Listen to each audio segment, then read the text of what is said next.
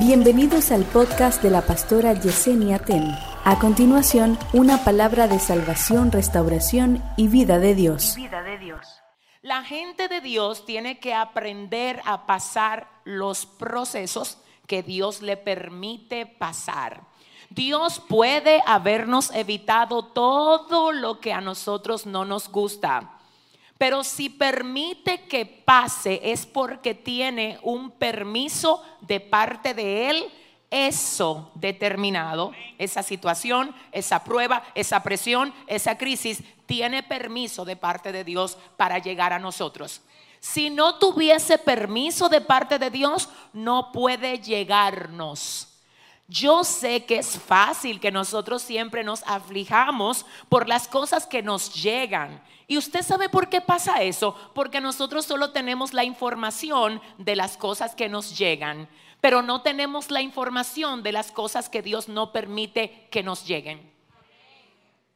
Porque si nosotros tuviésemos la información de las cosas que Dios no permite que nos lleguen, nosotros tuviésemos más fuésemos más proclives a agradecer. Pero Pablo, sabiendo esto, decía, den gracias a Dios por todo. Porque incluso no es que solo algunas cosas no nos llegan, es que las que nos llegan, el enemigo quería que nos llegaran en una dimensión, wow, que si el Señor no le baja los decibeles, nos hubiese destruido. Pero el Señor las sincronizó de tal forma que no nos destruyan, sino que nos entrenen. Que no nos acaben, que no nos exterminen, sino que nos equipen. Amén, amén, gloria a Dios. Entonces pasa aquí que Dios permitió que a Belén llegara una prueba, debo decir, un proceso. Y un proceso con la finalidad de hacer que ellos reconocieran que estaban mal. ¿Cuántos recuerdan cómo comenzó el capítulo 1 del libro de Ruth? Cuando gobernaban los jueces, cuando cada uno hacía lo que le daba la gana, léalo, cuando cada quien hacía lo que mejor le parecía, el Señor hizo que una hambruna llegara a la tierra. La corrección de Dios nos hace volver en sí. Escuche esto, yo le he enseñado a esta iglesia la diferencia que hay entre una prueba, un proceso, oiga, un ataque y una consecuencia. No lo confundas porque no son cosas iguales. Repito, no es lo mismo hablar de una prueba, de un proceso, de un ataque y de una consecuencia. Todo el mundo sabe eso aquí, ¿verdad que sí? ¿Hay alguien que no lo sabe, que necesite que yo lo refuerce? No tenga temor, levánteme su mano que estamos aquí para eso. Todo el mundo, ah, ok, perfecto, les explico. Escuche bien, hablar de una prueba, escuche, es hablar de algo de, de tiempo corto. Es algo del momento que Dios hace para probar lo que hay en nosotros. Escúcheme, Dios prueba nuestro corazón. Bíblicamente la palabra dice que probó Dios a Abraham pidiéndole a Isaac. Fue Dios que probó a Abraham. Abraham no tuvo un proceso cuando Dios le dijo, dame a Isaac. No, eso fue una prueba, porque la prueba es algo de momento. Es algo de momento. No dura una semana, no dura un mes, es algo de momento. Hay momentos donde Dios te va a probar para saber si tú estás listo para tú dirigir personas hasta un grupo de personas, a ver qué tan sensible tú eres con la persona que estaba tratando de cruzar la calle y no tenía quien la ayudara. Entonces tú estás pidiendo dirigir un grupo de 15, cuando frente a ti había una ancianita que necesitaba cruzar la avenida Sarasota y tú no cruzaste, le tomaste la mano para llevar a esa ancianita a la acera, a salvo. O tú viste, escucha esto, eso es prueba, eso no es proceso. O tú viste que todo el mundo se fue de aquí, que todavía hay ahí dos jóvenes que vinieron desde muy lejos y ya el Uber no le coge el teléfono. Adora. Ya el Uber no le responde la llamada. Y tú ni siquiera le dijiste por dónde ustedes viven, pero tú quieres liderar a 15. Pero a las dos que estaban ahí afuera, tú no le pudiste preguntar por dónde viven, cómo les ayudo, cómo les encamino, qué hago para facilitarles la situación que están atravesando ahora. Son pruebas. A veces incluso Dios permite que tú te enteres de la necesidad de algún hermano. Y debo de hacer un paréntesis aquí, Espíritu Santo de Dios. Escuche algo. Quiero que usted sepa una cosa.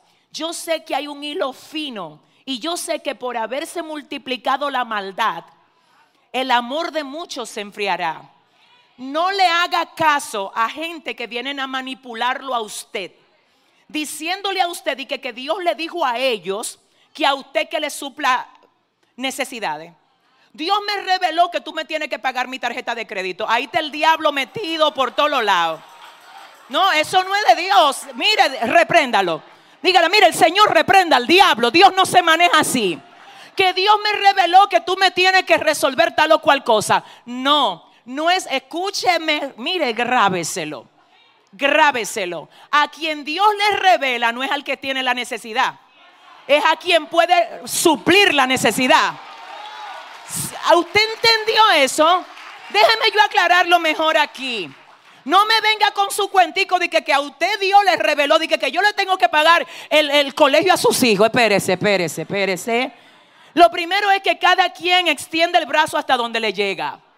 Si usted no puede hacer una cosa, haga lo que usted sí puede hacer dentro de la posibilidad en la que el Señor le tiene. Porque hay gente que quieren vivir una vida que no pueden, adora, que no pueden suplirla con lo que Dios le está permitiendo tener ahora. Entonces tú tienes que aprender a vivir con lo poco que tú tienes y no pedirle a nadie que patrocine cosas que tú no necesitas, sino que tu vanidad desea. Se complicó esto aquí, yo no sé si puedo seguir. Escúcheme bien. A nadie, pero es a nadie, escúcheme, es a nadie que usted le acepte como palabra de Dios y que, que Dios me dijo a mí que tú me vas a suplir a mí. Dios no se mueve así. Esos son sistemas manipuladores. Ahí no está Dios. Oiga cómo es que Dios obra. Dios le dice al que puede proveer. Dios le dice al que le proveyó para dar y le pone el sentir de dar. Y esa persona siente acercarse al que tiene la necesidad, sin que el que tenga la necesidad tenga que manipular nada. Ahí está Dios. Él no lo habló, Dios lo reveló. Él no te tuvo que decir que Dios te mandó. No, no, no. ¿Por qué Dios te habla a ti? No me lo dijo a mí. Quiero que me lo informe. ¿Por dónde dejó Dios? Espérate, ¿cómo es que te habla a ti y no me lo habla a mí? Se me parece a la cantidad de personas que se acercan a uno. Mire, pastora, que Dios me dijo que usted tiene una palabra para mí. Pero que la palabra yo no la he recibido todavía. Entonces me quieren a mí poner en una presión de que, que Dios le dijo a ellos. ¿Usted sabe lo que hace la gente sin carácter? Se inventan una palabra. Porque según ellos el otro viene. Es que usted tiene que tener carácter. Escúchame, yo no sé lo que pasa, pero el sistema, la cablería parece que está lenta. Porque a mí no me ha llegado la palabra todavía. Déjame llorar por ti, eso es lo que yo puedo hacer. No se deje manipular. Escúcheme bien. Ah, no, que Dios me dijo que tú me vas a pagar. No me lo ha dicho a mí.